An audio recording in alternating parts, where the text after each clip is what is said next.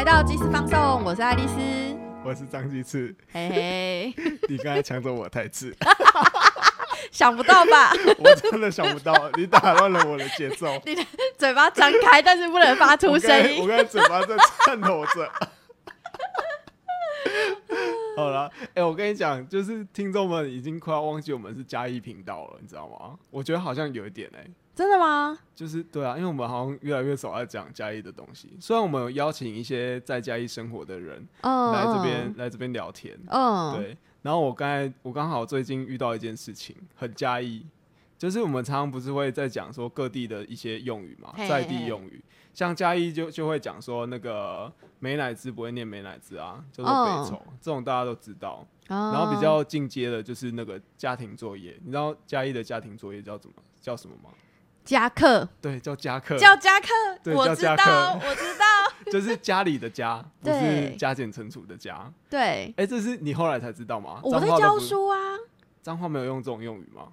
教脏话，脏话是功课，功课，不会叫夹课。功课是全台湾都讲了吧？对对对对对。对，对啊，然后还有那个老师前面的叫做公妈威，公妈威，你有听过公妈威吗？你是说讲台旁左右两边的？对对，或者讲台正中间，就是常常被老师定的位置。哎，好像有哎，对，因为我没有安排过小孩做公妈位，啊，不然那那谁做？就是没有，因为我教特教啊，所所以如果我把小孩放在那里的话，我的教具什么就会被他们拿走。他们他们就是坐在他们自己的位置上，乖乖坐好。哦，原来如此。这对他们讲是奖励，就是接近老师，然后可以接近那些教具，对他们来讲是很棒的事情。真对，的假的好好 哦，就是觉得哦，我是老师的小帮手啊，殊不知就是因为他就是很爱惹麻烦，所以老师叫他帮忙，这是一个奖励。好意思。哎、我跟你讲，我 这个礼拜听到一个超经典的，然后我也是嗯后来意识到说，哎、这说不定真的是嘉义用语、哎，什么什么？我就是去有一次去吃宵夜，嗯，然后有一个妈妈就带一对姐妹去吃饭，嗯嗯，然后她就跟妹妹说：“姐姐啊，你这假没料，你跟妹妹公家。公家公家，你知道什么是公家吗？一人一半公家的是公家的艺术。哦，他是台语直翻。对对对对，公家，我们一起公家，哎、可是我脏话也会这样用哎、也会这样用？嘿哎、，我觉得这用语超妙的哎。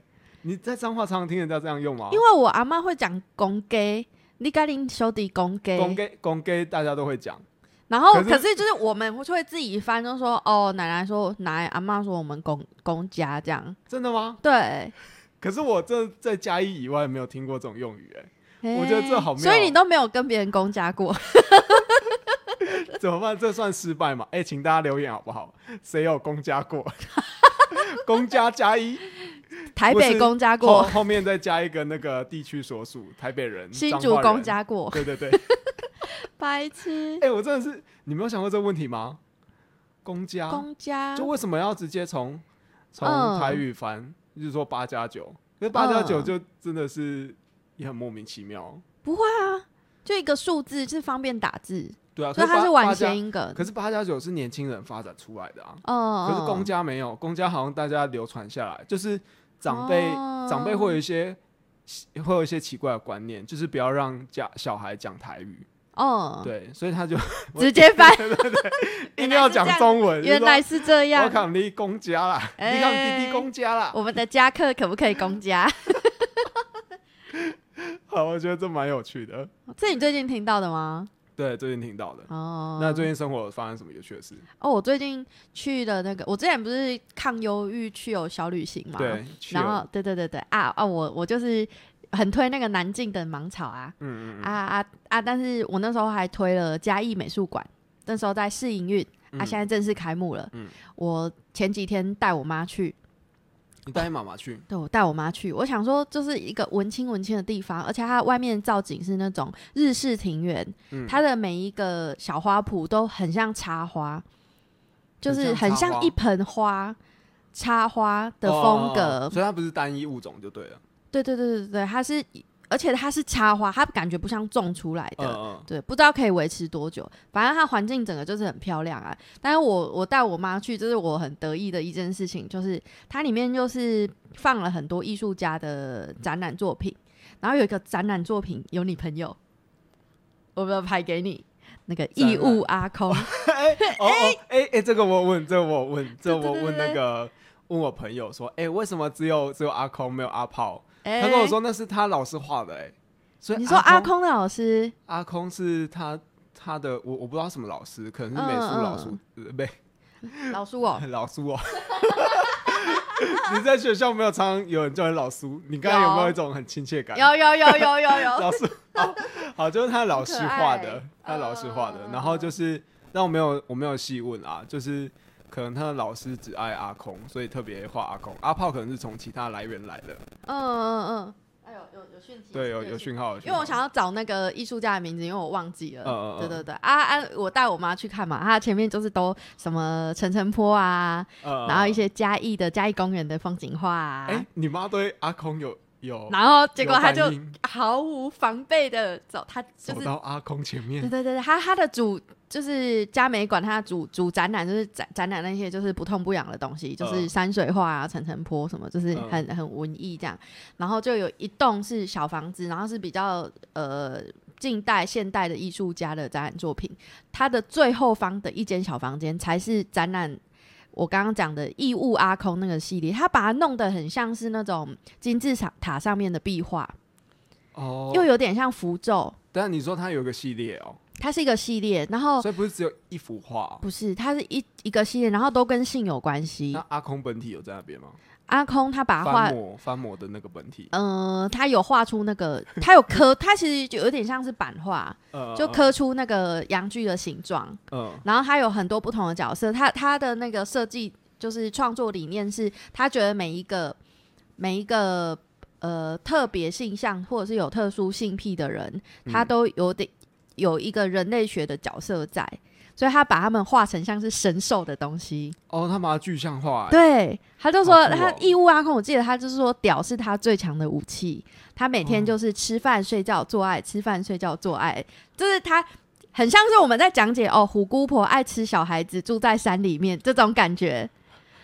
然后他就对，他就介绍了很多就是不同的神兽，然后那个神兽是这都真的有那个人。嗯嗯嗯，对，然后他可能就是下面会有 P.S，就是这个人是在什么呃性台北性别办公室工作啊嗯什么的、嗯啊，但是他旁边的解释就会说哦，因为他小时候可能被爸爸强暴过，可是从中获得快感，然后所以后来就养成了 M 体质，嗯就是写这些东西，然后写的很像呃一个动动 Discovery 的介绍，嗯嗯嗯，对，然后再搭配那个版画，那个版版画就是其就是有乳就是性征很大的嗯性征嗯在上面，嗯，然后我我我妈先走进去 她很不安，我还在前面，我我也是没有防备那的那你妈是不。是刚才阻止你说啊，这个卖垮，这边卖垮，没有没有，她就站离我很远。站离很远，对对对，她很怕，我觉得她也有点不好意思，就是我可能会跟她讨论这个。是吗？对对对对对对，哦，他就站离我很远，然后他就是他一直在等我看完，等你看完，看对，因为我就在那边读他旁边的解说，然后我妈就就是站离我超远的，然后后来我就就就指着那个义乌阿空就，哎哎妈，这这我朋友的朋友哎、然后他他整个花容失色，他说哈，你想你想你讲啥？这这是一个真的的人，这种朋友，你朋友直接冲表示来啦他！最强的武器，他每天就是吃饭睡觉做爱，吃饭睡觉做爱，叶妈妈，欢迎去收听《鸡翅放松》第十三集集，，第一集，好不好？啊，对对对对对对，有灵。魂的阴茎，我就会出来，然后在那边跟他解释说，哦，那个义乌阿空他有出那个情趣用品，哎，就是他那个，就是他的鸡鸡翻模这样，然后变成我送给你当生日礼物好吗？他没有回话，他假装没听到，好白痴哦！就很好笑，哎，真是蛮好笑的。所以你们家就是从小都不会聊性吗？真的都不会聊哎，性我。们家也是。而而且我记得那时候是我爸妈想尝试，那时候我月经来了，他们尝试跟我聊就是性的东西，是拿那个什么科学大百科那种，科学大百科，还得拿了两个花瓣，雄花瓣跟雌花瓣，百合花那种有没有？雄蕊跟雌蕊然，后他他要解释，知道解释什么啦？知道解释什么？然后因为他们实在是太别扭了，我记得那时候他们真的太别扭，我就跟他说，这个我都知道了，对吧？然后我小六就看，哎，不是你小三小四就看就看 BL BL，但其实我什么都不知道。我那时候只是想阻止他们，我就觉得就是你们这么尴尬，我也很不自在。呃，对对对呃，对对对，哎，这好妙哦。反正我而且我妈我妈很保守啊，她初恋就跟我爸结婚，哦，然后就就这样就是在一起都没有分开，也没有离婚，嗯嗯就超神奇的。所以他恋爱观就是很纯情。嗯，对对他有想要，帮你相亲吗？他会想他他不敢。因为我遇到就这一类问题，我一律就是，比如说亲戚就会问说啊，你有没有男朋友啊？我就会说啊，你问的是哪一个啊？我我的高雄的那嘉义的、高雄的、的台中的啊，台北有有两个。那他如果跟他如果真的跑去跟你妈讲，会怎样吗？我就是在我爸妈面前讲，哦，真的。然后就是所以就是次数多了之后，现在他们都会帮我挡，因为他们就怕我口无遮拦。呃，呃就是说，就是会问，就是说啊，帮你就是相亲好不好？啊，你你有啥物介意的条件不？我说啊，我想要找迄七十岁就好个啊，身体无好诶。哎，等下，我觉得这个听众朋友需要学。去早会就喝给他，担心心态不好。哎，对对对对对对，不错，对不错对对对对，我爸妈就很嗨，但真的很担心我口无遮拦，然后长辈长辈听完这句话反应是什么？这样这样无言以对，他们真的他们笑都笑不出来吗？他们是说哦，今麦笑人呢，这种反应。哦，哎，我跟你讲，我遇到的状况都很巧妙，就是嗯，我都会冷冷的带过，或者是他问完的当下，通常就会发生，例如说手机就会响起来的。哎，哎，我的生命经验都这样哎。真的假的？对对对，或者是突然就是妈，我妈叫我，我爸叫我，对，通常走我阿阿公阿妈会问你有守护神哎，对，有一种守护神的概念。其实你小时候是不是有冥婚过？然后其实你已经有一个伴侣，婚？干你不要乱讲，太可太可怕了吧？所以就是他不准别人问你这件事情，你是他的。好可怕。然后我我我哎、其实我妈常来嘉义找我玩，嗯，然后我就会带她到处去，就是嘉义有很多独立咖啡店啊，然后对独立书店，然后带她去逛，然后就就是，但是他有一点比较难融入年轻人的世界。哦，我最近很喜欢一个动漫，然后他就一直不能理解，嗯，就是那个动漫《鬼灭之刃》，你有听过嗯吗？？我有听过，最近超好但不熟。。哎、你没有看是不是？对，但我刚才有，我刚才有看那个预告片，就是我只有想到猎人，感觉跟猎人是不是有点像？就是有一些超能力之类的。超能力，诶、有点类似。呃，但我觉得，因为猎人，我小我小时候，哎呀，好像很历史哦。我以前也很喜欢看猎人，嗯，然后我觉得猎人他那时候卖的是一个，他他为什么会受欢迎，是因为他有一个寻找伙伴的感觉。嗯，嗯，因为那个小杰他不是单亲家庭嘛，对，对对对对，啊没有爸爸，所以他就孤单的踏上旅程，然后去寻找他的伙伴。对所以他卖的是这个，可是《嗯鬼灭之刃》我觉得不是，哦，他卖的不是伙伴这件事情，嗯他他的男主角他一直都是自己修炼，然后很很专心的在提升自己的能力上面。嗯他他整部动画就是把他修炼的那个细节拍的非常 detail。嗯他每一场打斗打架，就是全身骨折之后，都还会有一只鸟乌鸦，是他隶属的那个抓鬼队，站在他肩膀上，然后嗯马上马不停蹄指示他去执行下一个任务。那个乌鸦很吵啊，会那那都那那斗，就是叫他往南南东去。然后，哦所以他就是每一集都很匆忙，就是他马他没有时间休息，他就要赶到下一个地点。嗯然后他可能就是撑着，他就拿一根木棍，就说啊，我的脚踝断了这种，然后不小心倒下就睡着。我那时候看到这个啊，就是他是一个很孤独，他整个是有点像库拉皮卡的角色？库拉皮卡，还记得库拉你说皮卡吗幻加入幻影旅团，他有加以，他是很讨讨厌幻影旅团，嗯就是红嗯色血红眼那个。嗯嗯嗯，对，然后他不是有一阵子，哎、你有看到后面吗？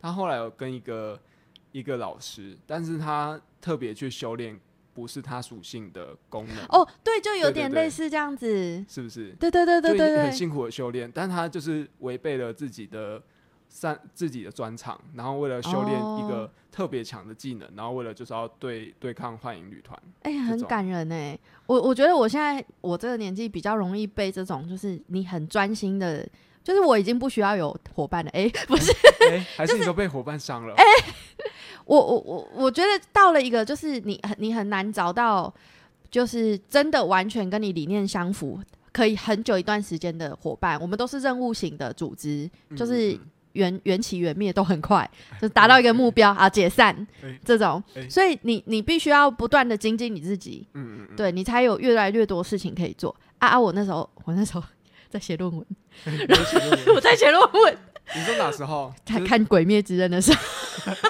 哦，所以写写论文的休闲娱乐就是看《鬼灭之刃》。对，那时候就是会，它有漫画，还有线上的那个漫画啊啊，嗯后来有出那个嗯。动画嗯。啊，动画 Netflix 有上啊，我就看，哦。那，是我的精神食粮哎、哇。就当他就是被就是，尤其有一幕我真的是，就是他要去打很厉害的鬼，嗯，然后可是他先跟一个假装是那个很厉害的鬼的普通鬼打了一架，然后打打的自己遍体鳞伤，就是很严重。嗯。然后他后来才发现，就是人家才跟他讲说，那个根本就不是强的鬼，他只是一个普通的鬼，哦，他内心就受到了冲击，噔噔就是干我我我不竟然被一个普通的鬼打成这样。那时候就是我写论文的心情，是吗？是哦，是你觉得论文不是可能不是你人生中最困难的事情？就是你在写论文，就是你在写论文的过程当中，你真的会被很多你原本觉得不是问题的问题，嗯而耽误了你的进度，或者是你的心理状态。因为你我因为我是呃全职的研究生，哦我没有我那时候没有在工作，对，所以我就必须背负着那个米虫的这个身份。哦，然后你又有一个进度压力，我一定要准时毕业，因为我存的生活费我就只够我准时毕业。嗯我如果就是没有毕业的话，我就得休学去工作，嗯就可能很难完成那个论文，所以就有那个进度压力。嗯对，然后我那时候就是晚上的时间最最好写论文，因为没有人吵，然后你的思绪会比较安静啊。可是久了之后，你的作息就是会日夜颠倒，嗯然后饮食就开始乱七八糟。嗯我记得我那时候就是很刚好一鼓作气，要某一个东西，我一定要很集中精神把它写完。我那时候是喝蛮牛加咖啡、瑞布，再配洋芋片，天当成一餐。当一餐，就是我要我的大脑全每一个细胞都在动，好夸张！但你喝这样不会中毒吗？蛮我的牛咖啡加心 Red 跳非常快啊！我没有一起喝，我就是喝完蛮牛，然后再喝瑞布啊，再喝咖啡，然后哦饿的时候配洋芋片。哦，哦好好夸张哦，鸡排真奶那是基本款的、啊，就是你真的很需要，你现在你只要一分神就写不下去。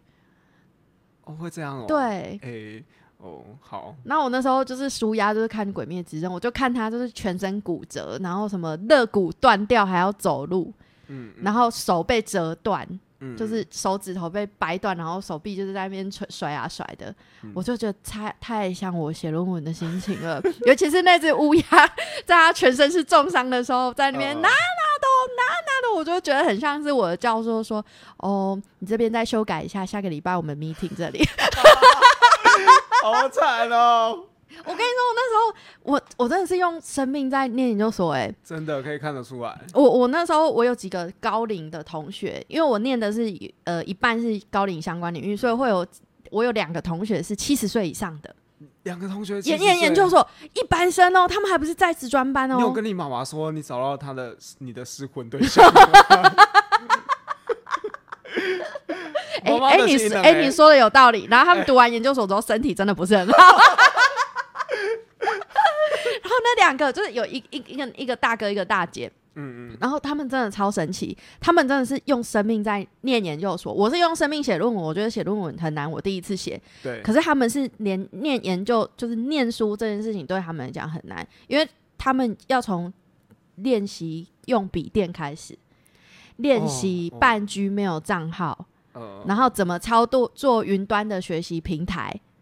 云端这件事情，Dropbox，然后 Google 协作共用，这些东西就对他们来讲非常难，然后他们也原本不会打字，嗯那他们都是为了就是念书，然后去买新的笔电。嗯然后我印象很深刻，就是有一天我就看那个大姐就一直摸着腰，就是很不舒服的样子，我去关心他，我就说啊啊你怎么了？啊啊她就说，哎、医医生说我我我再不动手术的话，我会半身不遂。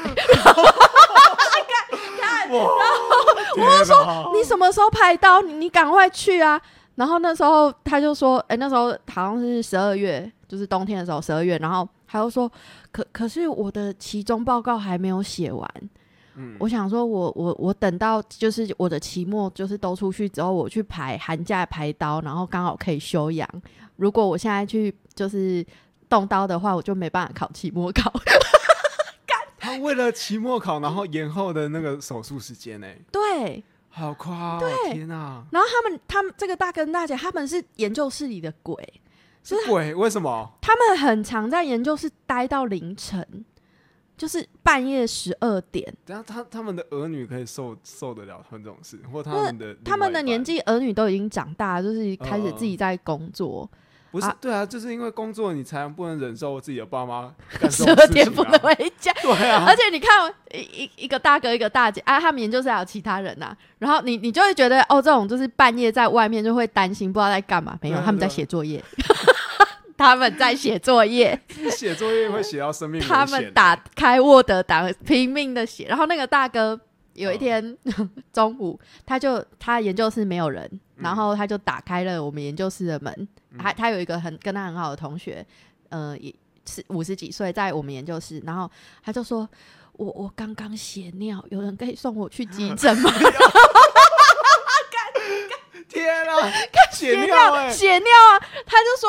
我就说你还好吗？他就说我不知道这个学期我怎么了。我这个学期一开学我就觉得好像全身的力气都放尽。废话，你上个学期每天都写作业写到凌晨十二点才回家。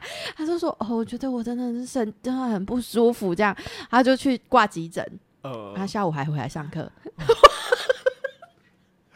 下午还跑回还来上课，他就中午休息时间去挂急太扯诊。了吧？对，然后就很就是很不舒服，他还还坚持要来上课为。什么人生怎么可以拼成这样？好夸哦！就那种拼搏的精神，还有他就说他常常在说，我不知道是我论文先写出来，还是我先死。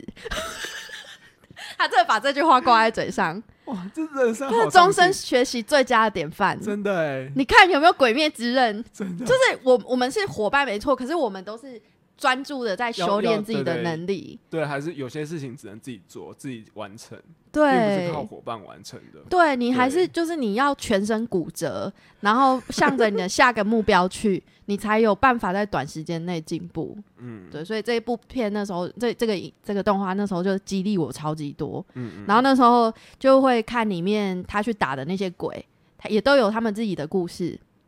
然后我就会想说啊，就是我遇到了这些小人啊，就是我遇到这些烂人烂事情，他们可可能也真的有自己的故事，哦，对，哦，你还会体恤一下烂人跟烂事情，真的很舒压，那很舒压。我那时候就一直动不动就是想拔刀。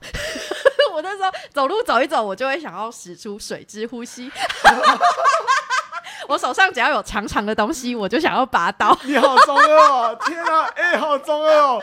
你比我还像异男哎、天啊，异男魂整个大喷发！天啊，我很寂寞，没有人懂我啊，就是 他们都不看动画，我没有办法理解，因为我真的不是一个 我激动动到一一直对撞到麦克风。对我真的有点吓到哎、因为我想说，因为我我大学的时候我看过嗯我一个嗯学长，他在嗯，干这种事情，就是他在他会喊一些特殊的口号，什么？然么？后还哦，因为我大学是散打搏击社，哦，好酷哦！对对对，然后你很会打架吗？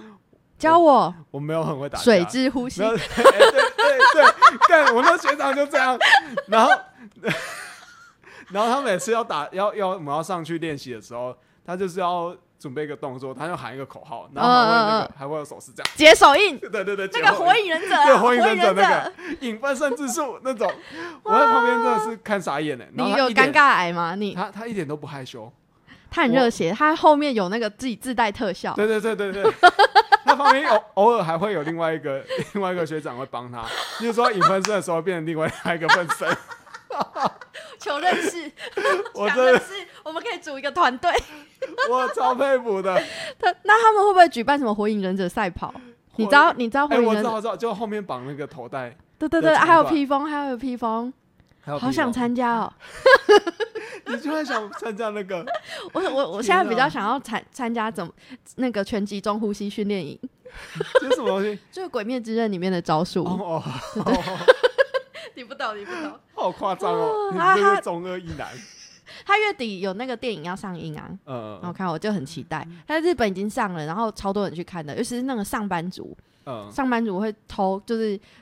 提前买好票，然后下班就冲去看，或者是上班之前，比如说九点上班然后去看七点的，嗯，就一定要第一时间看到《鬼灭之刃》哎、那个那个，如果没有看动漫，可以去看那个电影吗？看得懂吗？可以可以，还是可以看得懂。哦，对对对对对也可以去看一下，推推大推，期待你跟我那个对决拔刀。了解一下鱼干女的世界，还有灾难的世界，好夸、哎、你你小时候都看什么动画？我小时候印象最深刻就是暴走兄弟啊，四驱哎车，哎、还有一个打躲避球的，有打躲避球，有有有有有有有啊啊可能更早期。打躲避球，对。真的吗？对，打躲避球不是猎人吗？不是就有一个不知道打躲避球。哦，好没有，哎，不好像是在暴走兄弟之前。哦，对对对对对对。毕竟你还是虚长我几岁嘛，对对，虚长你的几岁。干 所以没有 follow 到。动。画，就那个时代就不一样了。哎，暴暴走兄弟那时候我也很疯哎哎、，我也超疯，我有工具箱哎，你有吗？我有，你我会有我自己去买零件回来组装。然后你知道那时候我小时候没钱，就是你那个马达一定要买最好的，对对对对对不然会烧掉，会一一半就不动。没有你你都希望你自己的车跑跑得最好，嗯，可是你嗯没有钱，你都预算要花在马达，嗯，所以车身要买很烂，嗯，然后那个嗯防撞系统买很烂，所以你一一放出去就要跑很快，你也追不到，就一撞到嗯墙就喷走了，然后整台就爆了。对啊，就很常飞出跑道，然后就撞到东西对，。而且你你会幻想就是那些暴走兄弟的场景，就是跟着在车子里面旁边对对，跑，狗屁，哪追得到啊？他就是打开开关，然后放下去，他就冲出去对。对对，然后后来有直排轮，你还想，我还特别去学了直排轮，我要去买直排轮回来学一下、欸，哦然后发现还是追不到、欸，自己摔了半死。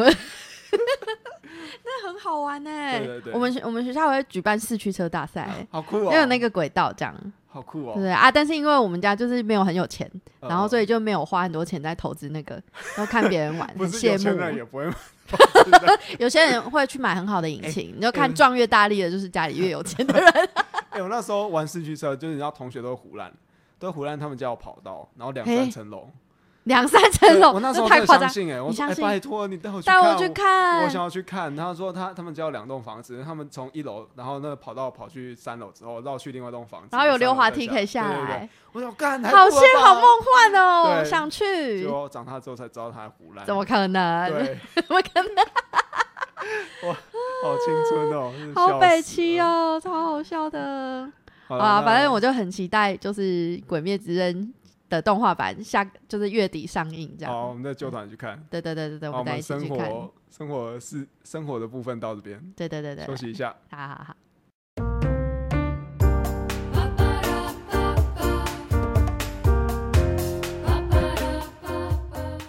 好，我们现在回来下一段。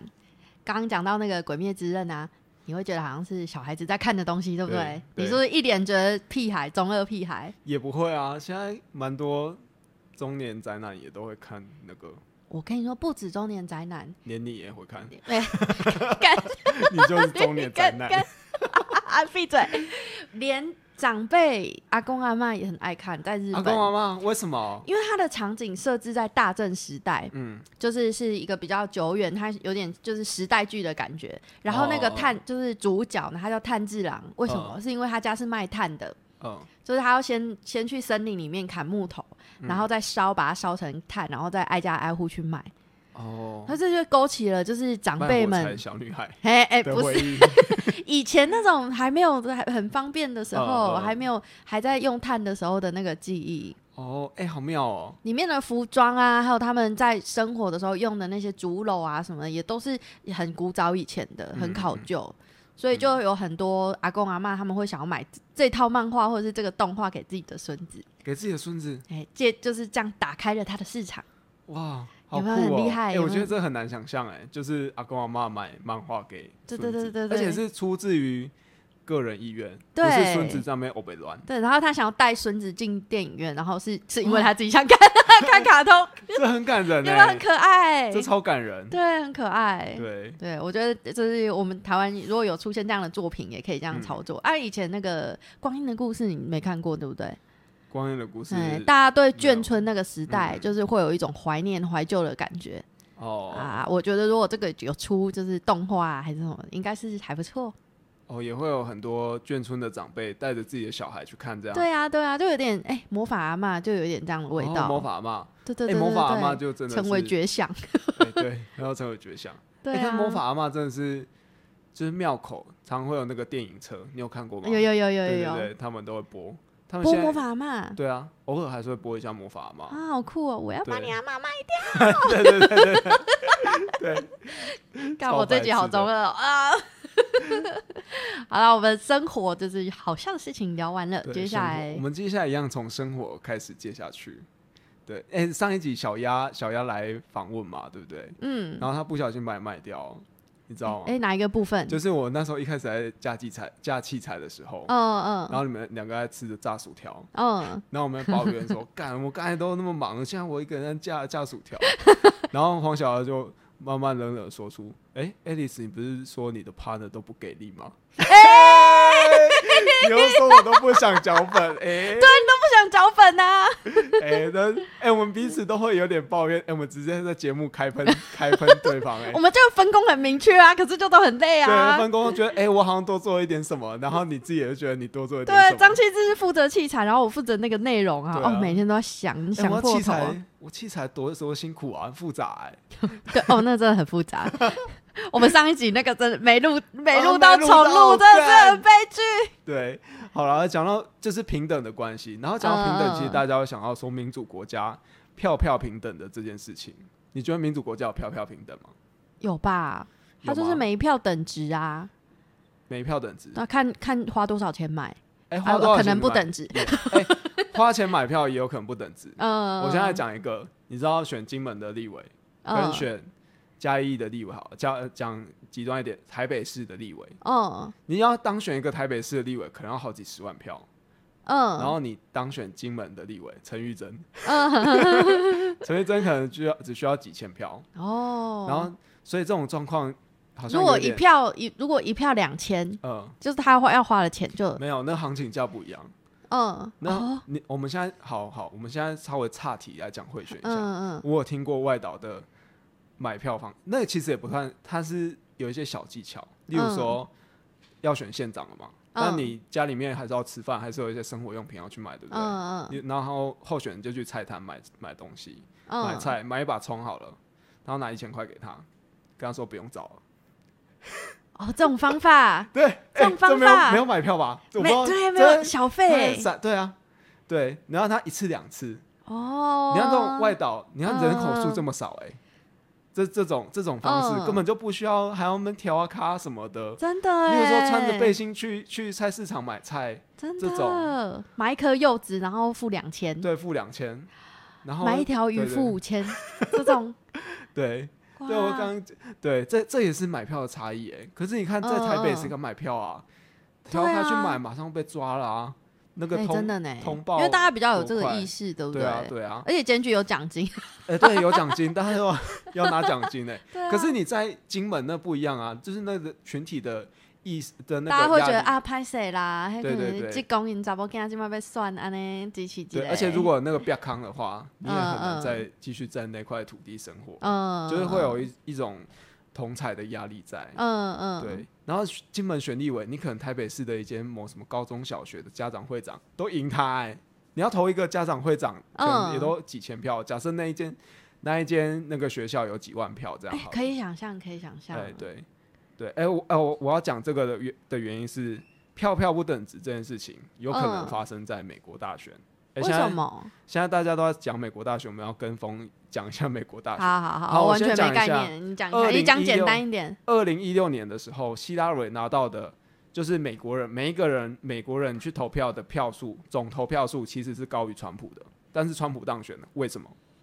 总投票数高于川普，但是川普当选了，因为因为他拿下的州比较多嘛。对，哎、对，就是拿他州州的比较多，耶得分，对他那个州就是选举人票啦，嗯，选举人票。就假设我这一周先竞选川普跟希拉蕊谁赢了，那谁就拿到一票这样。嗯嗯，然后我我其实讲举一个比较极端的例子来来说好了，我们先把它拆解成三，我们先把它用简单一点，三个州，A 州、B 州、C 州。那 A 州有五十个人、嗯 b 州五十个人，然后 C 州有两百个人。就假设 A 州 A 州有五十个人，然后川普拿了三十票，希拉蕊拿二十票，嗯。然后 B 州也有五十个人，川普拿了三十票，希拉蕊拿了二十票。嗯，那 C 州，呃，希拉蕊拿了一百五十票，一百五十票，然后川普拿五十票，嗯。这样总投票的人还是希拉蕊比较多，可是最后还是嗯川普当选了。因为他拿下比较多州，，对对，这样希拉蕊拿下一百九十，嗯票嘛。嗯假设一百三个州合起来的人数是一百九十票，可是嗯川普他只只有拿了三十加三十加五十，一百一十票。嗯对，这是一个极端的例子，因为他嗯在州胜州州州里面胜选了。嗯对，这其实就是呃美国的那个选举投票人制度的一个奥妙之处。哦，哎，可是台湾不是有有一点像吗？就是虽然总统是票多的上去嘛，嗯，可是好像立法院嘛，几席几席，这个是看嗯各县市的那个，立法院吗？对对对对对，可是立法院的立立法院有分，，嗯立法院有区域立委跟部分区立委。嗯那区域立委嗯就是一样嘛，票多票多的赢，这没有问题。嗯，那部分区立委就投政党票啊，哦，就政党票，那他就也是收集全国各地的这些区域的这些政党票，然后再进行统计，再按比例去分配。哦，对对对对，我可能记得就是政党票，对就有点像那样的机制。可是他他哦对啊，因为政党票它有一个门槛在，就嗯百分之三还多少，嗯，然后他有可能两个小党在拉锯的时候，嗯很接近的时候，可能就多一席立委，少一席立委，哦，这种也有可能。哦，可是我觉得这种差距还没有美国的美国总统选举来的那么大。嗯，因为他们会直接影响到谁当选。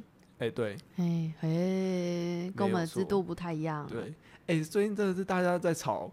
哦，其实这个只是要讲一下这个美国选举的制度啦，因为我觉得嗯好像现在台面上讲的选举人投票制度都没有讲的很生动，就没有很好懂。嗯哦。我刚才讲的有好懂吗？有蛮好懂的，蛮好懂的，可以可以可以。虽然你一开始举错例子，那个会会剪掉。然后，哎、你对最最近大家在炒拜登上，然后还是川普上这件事嗯情，你有什么看法吗？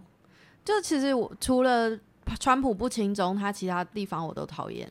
哦哦哦，就是大到就就是他的政策，或者就是他很对移移民很不友善啊，他的嗯性别盲啊，就是哎哎、我觉得大家都就是小到他的嘴脸跟他的那个哎身体姿势，他真的是很很讨厌哎。可是你不觉得又很爱看吗？对，就是有一种 就是你每次他戏剧张力。每次他在那个拉线的时候，他的嗯大拇指跟食指一定要连起来，拉一条线的时候，American，你很爱学，对对对，这种你不觉得很爱看吗？很好笑，很滑稽哎、嗯，就是需要有，就是我我可以理解，就是需要有话题性，就跟那个用膝盖走路一样。对，哎、我觉得大家可以，因为台湾真的是也投不到票啊，嗯，对，大家可以用轻松一点看。就是对我来说，这就是一种，你知道，在健身界哦，或者是就爱漂亮，大家都会说你要透过呃三天断食哦，获得三天的美丽，还是你要每天运动获得你未来三十年的美丽？这种。哦这种然后这这种选择对我来说就有点像美国的那个大选，因为大家最近在吵说，哎、如果拜登上了，嗯那川川普一定不会很甘愿的把权力拿出去啊。嗯嗯，对，然后他他会发出什么手段去斗争拜登？就是在他川那个总统的任内嗯，还没有嗯交，接之前，你不觉得很想看吗？你就说他，你 你不觉得好想？你抱着看连续剧的心态，对啊，你就说，哎、这场大戏好像很好看呢、然后就是他如果哦会会不会发出呃戒严或者什么的，有这会到这么严重哦？你觉得不？知道，但我我不知道川普会发你期待对会发 出你一点期待，对，因为他很你看哎这种狂对这种世纪大师，然后可是你又想说啊，不行，你看为了看了这一场大戏，然后你要牺牲未来四年只能看无聊的拜登，哦，无聊拜登没什么好看，但你不会，你你不会关心他对台湾的态度吗？拜登对台湾的态度是什么？拜登对对中国的态度。他现在最争议的就是他的那个电邮案啊，电邮案就是他的儿嗯子，他儿子好像跟乌拉圭，然后跟中国，跟中国有一些生意的往来，然后就是靠着哦他老爸的名义嗯，去、去获得一些比较好的谈判吧，嗯然后会有一嗯些很很高的顾问费，例如说一个月哦五万美金呢、好哇，好羡慕五万美金好哦，羡慕顾问费、欸，好羡慕哦。对，你就在那边当那个门神，你什么应该也不用被问到什么事情吧？哎就说你爸爸的电话几号？哎这个价值五万块美金，五万美金可以，这可能可以价值五万五万块乘以十二个月，OK 啦，爸爸的电话号码给一下，哦，这好像不错哎、对，也是很不错，已经很羡慕。哎、对，好，我好，我这几本来本来要切到那个，本来因为最近立法院在在吵着那个修宪嘛，那大家知道修宪门槛很高，最近在吵修宪哦，最近立法院的修宪委员会刚成立，嗯但是对于怎么样去进行整个程序怎么跑，还没有去进一步的去进行。哦，对，那我其实今天本来是想要讨论说，诶，为什么修宪门槛那么高？罪魁祸首是谁？是那个陈文茜吗？不是陈文茜，我后来发现啊，他是公，投啦，啊，真的假的？对，很期待，对不对？哎，怎么会这样我？后来发现，呃，其实是国民党跟民进党，但我发现那个整个群体其实是民进党占比较多。真的哦对，？Why？敬请期待。哎、我们时间快到了、我们要留给下留一个伏笔，再到下一集好了。哇，你好划算哦！你准备一个新闻可以讲两集。对对对，哎、因为我 啊没有，因为因为我其实要从呃这一次的票票不等值去谈论说上一次的修宪哦，到底产生怎么样的票票不等值的问题。在台湾吗在台湾，哦，就是哦对于我们刚才借进的呃立委席次、立委的选举人口，然后嗯引发出了票票不等值的问题，然后美国选举人制度还也有票票不等值的问题。那我们接下来要讲当时候最后一届的那个国民代表大会哦，也有票票不等值的问题。对，哦，敬请期。待下一集。天啊，听起来超难的。好，我们下一季再讲，再继续这个话题，好 有点无力。好的，好，大家拜拜，我是张鸡翅。我是爱丽丝，拜拜拜拜